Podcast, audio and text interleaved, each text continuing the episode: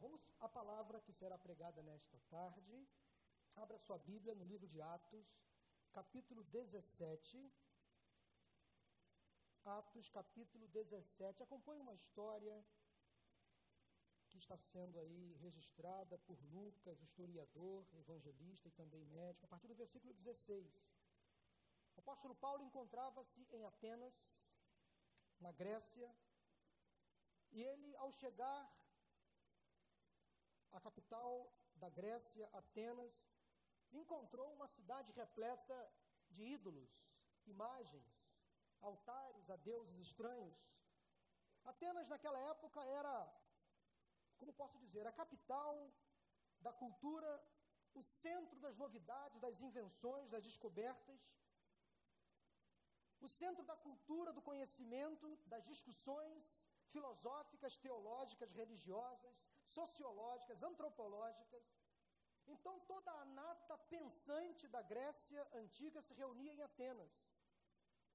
E Paulo, por toda a sua formação, ele era um homem altamente inquiridor, racional, filosófico. Ele gostava de conversar, já convertido, ele gostava de participar de mesas de debates, ele não se escondia, não se omitia. Ele ia à praça pública, ia às esquinas, conversar, ouvir, ser ouvido. Mas ele percebeu ao chegar em Atenas que a cidade estava naquela ocasião repleta de deuses, altares, ideologias contrárias ao cristianismo, filosofias distantes do evangelho. E Paulo era um falador, ele era um contrariador de interesses. Como disse, ele não se omitia, ele não se escondia, mas ele confrontava de uma forma bastante racional e equilibrada, e ele era chamado pelos filósofos da época, segundo diz o texto, de tagarela, falador. Paulo não se escondia, ele não se omitia das discussões, ele gostava de conversar, debater, Atenas estava envolvida com adoração a ídolos. Então, Paulo, defendendo o Evangelho, começou a falar, a pregar Jesus Cristo e a sua ressurreição. E diz o texto que Paulo discutia não só na sinagoga, mas também nas praças, com todas as pessoas que ali se encontravam. Então, aqueles filósofos levaram Paulo ao Areópago de Atenas, na Grécia, que era uma espécie de supremo tribunal grego, que ficava localizado numa colina, num local um pouco alto. E esse aerópago era o local principal para a discussão de temas, por exemplo, ligados a questões morais, religiosas, filosóficas. E esse aerópago grego era composto por anciãos e cidadãos mais importantes da Grécia Antiga. E ali estava Paulo levado pelos filósofos a este local, para ser ouvido, para ser questionado. Então, o aerópago era um local muito importante na Grécia. Era um local importantíssimo para aquelas pessoas que ali circulavam. Então, Paulo foi chamado para defender a sua fé. E diz o texto que Paulo foi levado e questionado da seguinte maneira: Podemos saber que novo ensino é esse que você está anunciando? Que mensagem é essa que você está pregando para os gregos, para os atenienses? Paulo, o que é isso? Fale para nós. Então, Paulo, cheio de autoridade, levantou-se no meio daquelas pessoas sábias e disse: Atenienses, vejo que em todos os aspectos vocês são muito religiosos, pois andando pela cidade agora observei cuidadosamente seus objetos de culto, encontrei até um altar com esta inscrição: ao Deus desconhecido. Ora, o que vocês adoram, apesar de não conhecerem, eu lhes anuncio. Olha que perspicácia, que sabedoria de Paulo. Porque os gregos, atenienses, tinham medo de ofender algum Deus por eles não lembrado. Então eles adoravam tantos deuses, construíam tantas imagens. Então, para ficar, entre aspas, bem na fita, o que, que eles construíram então? Um altar específico ao Deus não lembrado. ao Deus não cultuado, ao Deus desconhecido. Daí eles ficariam bem com todos os deuses, com D minúsculo. E obviamente Paulo pegou esse, esse gancho. Paulo atingiu, digamos, o calcanhar de Aquiles dos gregos. Ao dizer assim: olha, este Deus que vocês afirmam desconhecer, eu vos apresento. De fato, os gregos atenienses desconheciam o Deus com D maiúsculo, o Senhor do universo, o Deus sobre todas as coisas. Para eles, atenienses gregos, era um Deus desconhecido. Para Paulo, não. Então, Paulo pegou esse gancho, dizendo: Está vendo? Eu vou, vou apresentar para vocês um Deus que vocês não conhecem. Que sabedoria de Paulo. Ele então justamente usou esta inscrição ao Deus desconhecido para fazer um contato com os gregos, com os atenienses, um ponto de apoio. Ele não desconsiderou a fé dos gregos. Ele teve sabedoria ao confrontar toda aquela ideologia pregada e ensinada pelos gregos. O Deus desconhecido para os atenienses era muito conhecido de Paulo. Ele encontrou então esse ponto de contato e ali iniciou o seu processo de evangelização. Ele começou a pregar para os filósofos gregos em pleno aerópago a mensagem do evangelho de Cristo. Daí ele inicia o seu sermão evangelístico, composto de quatro pontos. Leia comigo o sermão pregado por Paulo a partir do versículo 24 de Atos, capítulo 17. Diz assim a mensagem de Paulo: o Deus que fez o mundo e tudo o que nele há, é o Senhor dos céus e da terra, e não habita em santuários feitos por mãos humanas. Ele não é servido por mãos de homens como se necessitasse de algo, porque Ele mesmo dá a todos a vida, o fôlego e as demais coisas. De um só fez Ele todos os povos, para que povoassem toda a terra, tendo determinado os tempos anteriormente estabelecidos e os lugares exatos em que deveriam habitar. Deus fez isso para que os homens o buscassem e talvez, tateando, pudessem encontrá-lo, embora não esteja longe de cada um de nós. Pois nele vivemos, nos movemos e existimos. Como disseram alguns dos poetas de vocês, também somos descendência dele. Assim, visto que somos descendência de Deus, não devemos pensar que a divindade é semelhante a uma escultura de ouro, prata ou pedra, feita pela arte e imaginação do homem. No passado, Deus não levou em conta essa ignorância, mas agora ordena que todos, em todo lugar, se arrependam, pois estabeleceu um dia em que há de julgar o mundo com justiça por meio do homem que designou, e deu provas disso a todos, ressuscitando-o dentre os mortos. Quando ouviram sobre a ressurreição dos mortos, alguns deles zombaram, e outros disseram: A esse respeito, nós o ouviremos outra vez. Com isso, Paulo retirou-se do meio deles. Alguns homens juntaram-se a ele e creram. Entre eles estavam Dionísio, membro do Aerópago, e também uma mulher chamada Dâmaris, e outros com eles. Logo após Paulo pregar o sermão, para os atenienses, filósofos, homens altamente cultos, ele percebeu que naquele grupo existia três perfis, três características.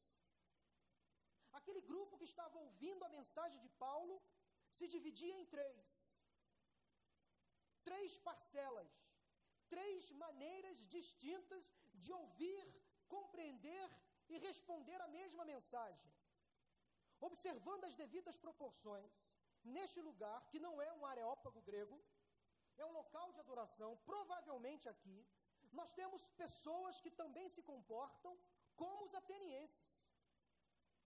Há neste grupo de pessoas, nesta tarde, talvez pessoas com o mesmo tipo de comportamento. Pessoas aqui que vão ouvir esta palavra, absorver esta palavra e se comportar se decidir destas três formas, destas três maneiras. Três decisões distintas à mesma palavra. Três comportamentos ao mesmo apelo. Como o ser humano é diferente. E nós temos aqui uma massa de pessoas completamente diferente uma das outras. Só o Senhor sabe, só o Espírito Santo é capaz de sondar o seu coração nesta hora. Eu não sei o que você está pensando sobre esta mensagem, porque o pregador é apenas um porta-voz, um instrumento, mas é o Espírito Santo quem traduz, é quem dá a você o entendimento. Talvez aquilo que eu estou aqui falando seja uma coisa muito pequena, muito aquém daquilo que o Espírito Santo de fato está fazendo no seu coração e na sua mente neste momento. Mas a partir das minhas palavras, e eu creio que nesta hora, o Espírito Santo está me conduzindo nesta palavra, nesta mensagem, porque assim eu creio, assim eu orei. E eu creio que Deus está falando ao seu coração de diversas maneiras. Eu sou apenas um instrumento falho, um vaso imperfeito. Qualquer um de vocês poderia estar aqui no meu lugar pregando esta mesma mensagem. Mas aprove ao Senhor que eu fosse o pregador desta tarde. Mas Deus sabe o que Ele está falando ao seu coração. De que maneira você se comporta, de que maneira você reage ao ouvir esta palavra. Três grupos se encontravam lá em Atenas diante de Paulo. E esses três grupos também se representam aqui nesta tarde. Paulo buscou com grande sabedoria combater a adoração aos ídolos. Outro destaque feito por Paulo no seu sermão foi em relação à visão monoteísta do cristianismo. Nós servimos a um único Deus, nós não servimos a deuses estranhos. Em terceiro lugar, Paulo fez questão de frisar sobre a necessidade do arrependimento, ordem de Deus para que todos, em todos os lugares, se arrependam. E o quarto ponto do sermão de Paulo destacou que Jesus ressuscitou dentre os mortos. Ele é o Senhor da vida e de toda a história. O sermão de Paulo deu um nó na cabeça daquelas pessoas. Eles não estavam preparados para ouvir explanação tão clara, evidente do Evangelho de Jesus Cristo. O Evangelho, para alguns, é loucura. As palavras do Evangelho confundem muitas pessoas. Muitas pessoas extremamente cultas não conseguem compreender, compreender a simplicidade, a objetividade do Evangelho. De fato, meus irmãos e amigos, o Evangelho é simples, é fácil de entender.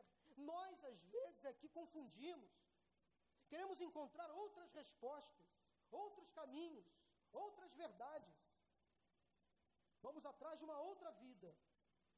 Vamos atrás de uma outra verdade. Vamos atrás de um outro caminho, onde a própria palavra nos afirma, através da palavra de Jesus Cristo, que Ele é o caminho, a verdade e a vida. Ninguém, diz a palavra de Deus, palavra de Jesus, ninguém vem ao Pai a não ser por mim mesmo. Não estamos mais no areópago grego, mas a postura humana frente à mensagem de Cristo continua se repetindo. E quem sabe aqui neste lugar. Quero destacar três posturas diferentes em relação à mensagem do Evangelho. Três posições distintas diante da mesma mensagem pregada. Diz o texto, em primeiro lugar, que ao ouvirem a mensagem pregada por Paulo, logo no versículo 32, alguns deles zombaram. O primeiro grupo de pessoas que estava no aerópago grego, está aqui provavelmente, são zombadores. Aquelas pessoas que ouvem a palavra escarnecem, zombam, criticam. Esta é a primeira classe de pessoas.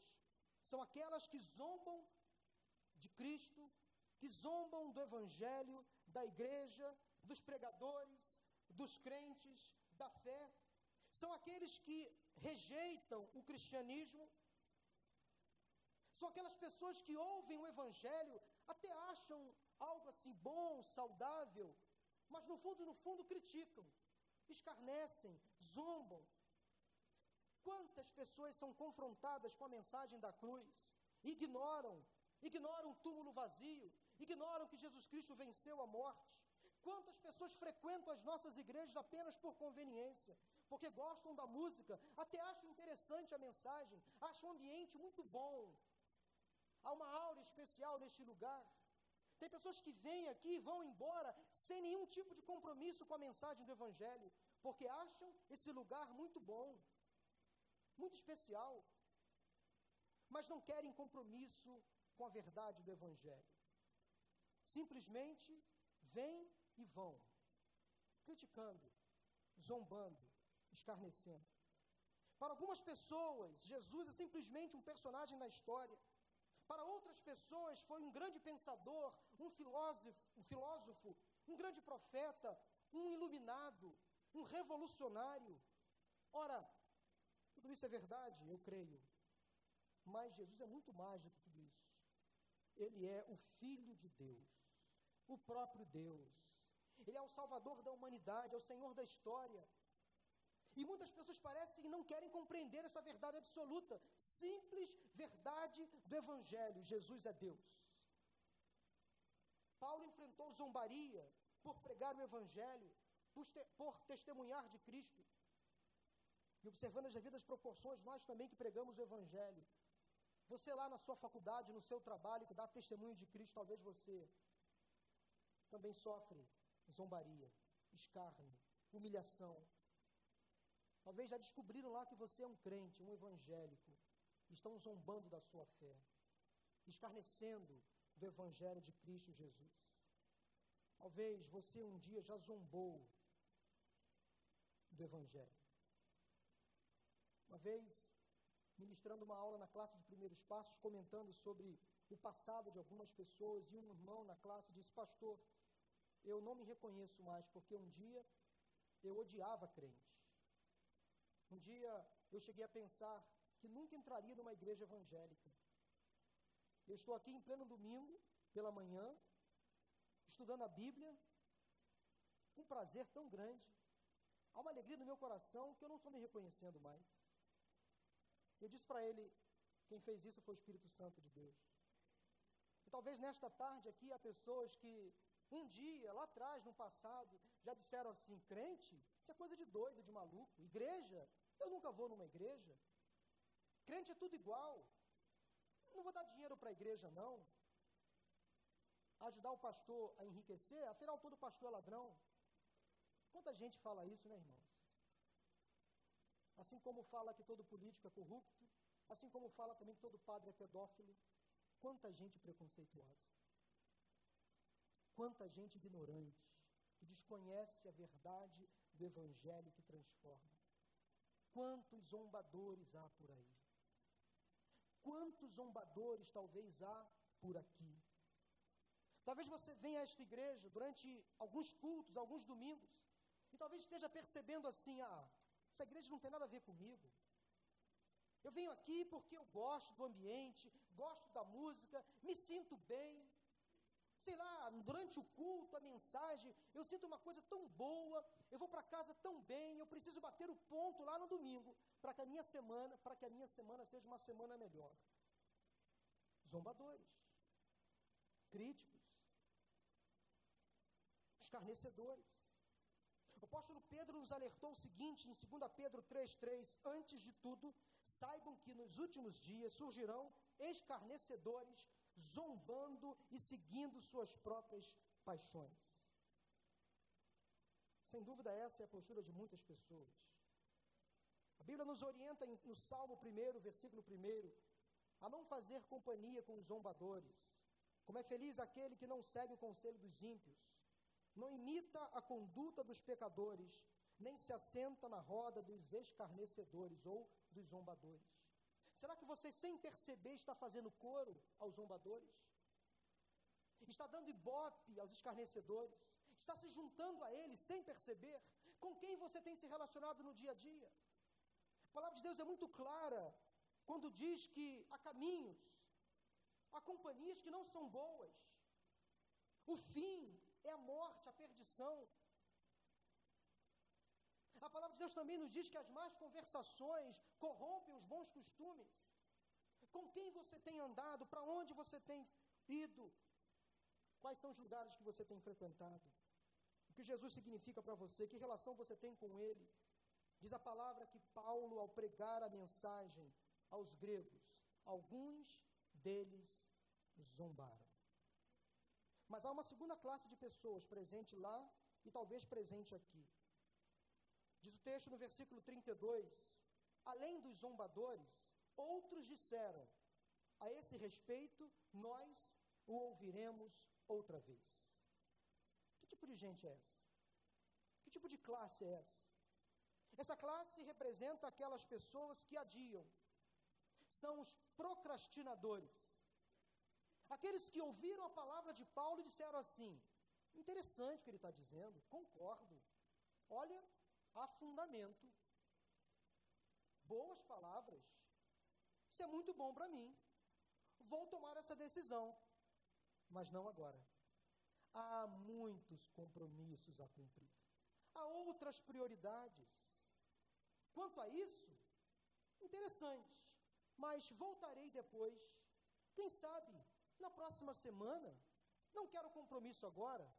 Não quero assumir responsabilidade. Ora, é interessante o que Paulo está dizendo. Mas eu estou muito novo. Vou primeiro concluir meu ensino, vou terminar a faculdade de filosofia, vou dar aula na faculdade tal, vou arrumar um emprego tal, prestar um concurso público, vou me casar, vou ter filhos, e lá quando eu chegar para os meus 60, 70, 80 anos, quem sabe eu volto aqui e assumo um compromisso. Ou fico aqui de vez em quando, meio banho, meio Maria, meio barro, meio tijolo, vou lá, venho cá, mas não quero compromisso. Não agora, depois. Quem sabe há pessoas aqui nesta tarde que já ouviram a mensagem do Evangelho várias vezes. E na hora de tomar uma decisão a Cristo, na hora de decidir-se pelo batismo, pensaram assim: tá bom do jeito que está. Vou deixar para depois. Não quero compromisso, não quero assumir responsabilidade. Não quero me comprometer com a igreja, não. Deixa do jeito que está, deixa eu quietinho aqui no meu canto. Não quero ser notado, não quero ser percebido. Semana que vem, quem sabe? Ah, eu tenho outras prioridades. Deixa eu concluir o meu ensino, deixa eu me casar, deixa eu ter filhos, deixa eu envelhecer. Eu estou muito novo, não quero compromisso agora. Eles estavam lá e talvez estão aqui. Pessoas que adiam compromissos inadiáveis. Inadiáveis. Quer compromisso melhor do que assumir um compromisso com Jesus? Quer atitude melhor do que assumir uma atitude com Jesus? Alguém disse que nós só temos um dia importante na vida. E esse dia é o hoje. O ontem já passou. O amanhã vai chegar ou não. O hoje é o importante. Quanto ao ontem e quanto ao amanhã, não temos nada mais para fazer. Hoje é o dia importante. Aqueles atenienses ali estavam ouvindo a mensagem e adiaram, disseram assim: hoje não, amanhã, quem sabe, talvez. A esse respeito, nós o ouviremos outra vez. Será que ouviram? Será que tiveram oportunidade? Será que Paulo voltou à Grécia, a Atenas? Será que eles tiveram um compromisso, o um interesse de ir atrás, de ouvir a mensagem do Evangelho? Hoje é o dia para você reconhecer Jesus como seu Senhor e Salvador. Meu amigo, aproveite hoje, pois o amanhã talvez não chegará. Talvez não chegará para você. Será que você vai ter outra oportunidade para ouvir falar de Jesus?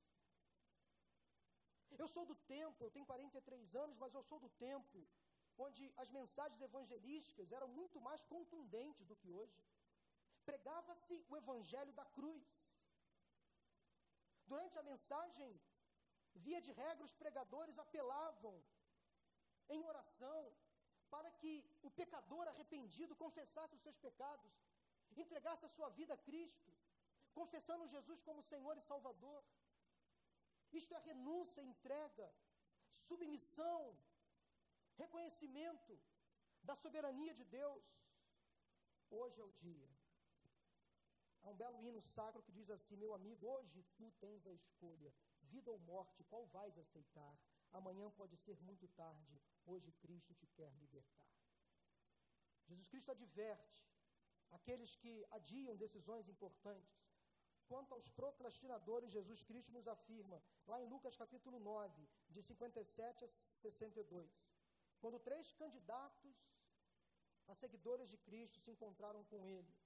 E diz assim o texto: Quando andavam pelo caminho, um homem lhe disse: Eu te seguirei por onde quer que fores. Jesus respondeu: As raposas têm suas tocas e as aves do céu têm seus ninhos, mas o filho do homem não tem onde repousar a cabeça. A outro disse: Siga-me.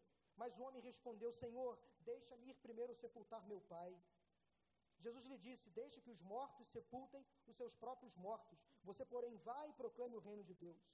Ainda outro disse: Vou seguir-te, Senhor, mas deixa-me primeiro voltar e me despedir da minha família. Jesus respondeu: Ninguém que põe a mão no arado e olha para trás é apto para o reino de Deus. Esses três homens adiaram a decisão mais importante da vida. Ouviram de Jesus, se encontraram com Jesus e disseram a esse respeito: Nós o ouviremos, quem sabe, outra vez. Será que ouviram? Será que viram Jesus? Será que se encontraram com ele? O homem chamado rico, no mesmo Evangelho de Lucas, capítulo 17, conhecedor das Escrituras, cumpridor dos mandamentos, disse: Senhor, quero te seguir, quero te seguir. E Jesus disse: Uma coisa apenas te falta, vá, venda o que tem, aos pobres, e terá então parte comigo. Vem, você terá um tesouro no céu. Siga-me. Diz o texto que aquele rapaz, preocupado com a vida eterna, preocupado em seguir a Jesus, saiu triste, porque era dono de muitas propriedades. Não quis abrir mão do maior tesouro para ele, que eram os seus bens. Adiou mais uma vez. Será que teve oportunidade? Outra? Talvez não. Será que se encontrou com Jesus de novo? Talvez não. Talvez ele disse: A esse respeito, eu o ouvirei outra vez. Será que ouviu? Talvez não. O que tem feito você adiar a sua decisão? Seus negócios? Sua idade? Sua família? O que tem feito você adiar a decisão mais importante da sua vida? Que é entregar a sua vida a Jesus e confessá-lo como Senhor e Salvador. O que tem feito você dizer assim? Agora não. Quem sabe depois? Quanto a isto, eu ouvirei outra vez. Será que vai ouvir? Será que haverá outra oportunidade? Eu não sei. Mas em terceiro e último lugar, havia ali o grupo de zombadores, aí via também o grupo dos procrastinadores, mas havia também o grupo, segundo o versículo 34, aí sim, diz o texto que alguns homens juntaram-se a ele e creram. Alguns homens juntaram-se a Paulo e creram na mensagem. Então veja, gente, não há, há solução, há saída, nem tudo está perdido. Se havia naquele grupo os zombadores, os procrastinadores, aqueles que acreditaram, os crentes, depositaram confiança na mensagem do Evangelho que estava sendo pregada ali por Paulo.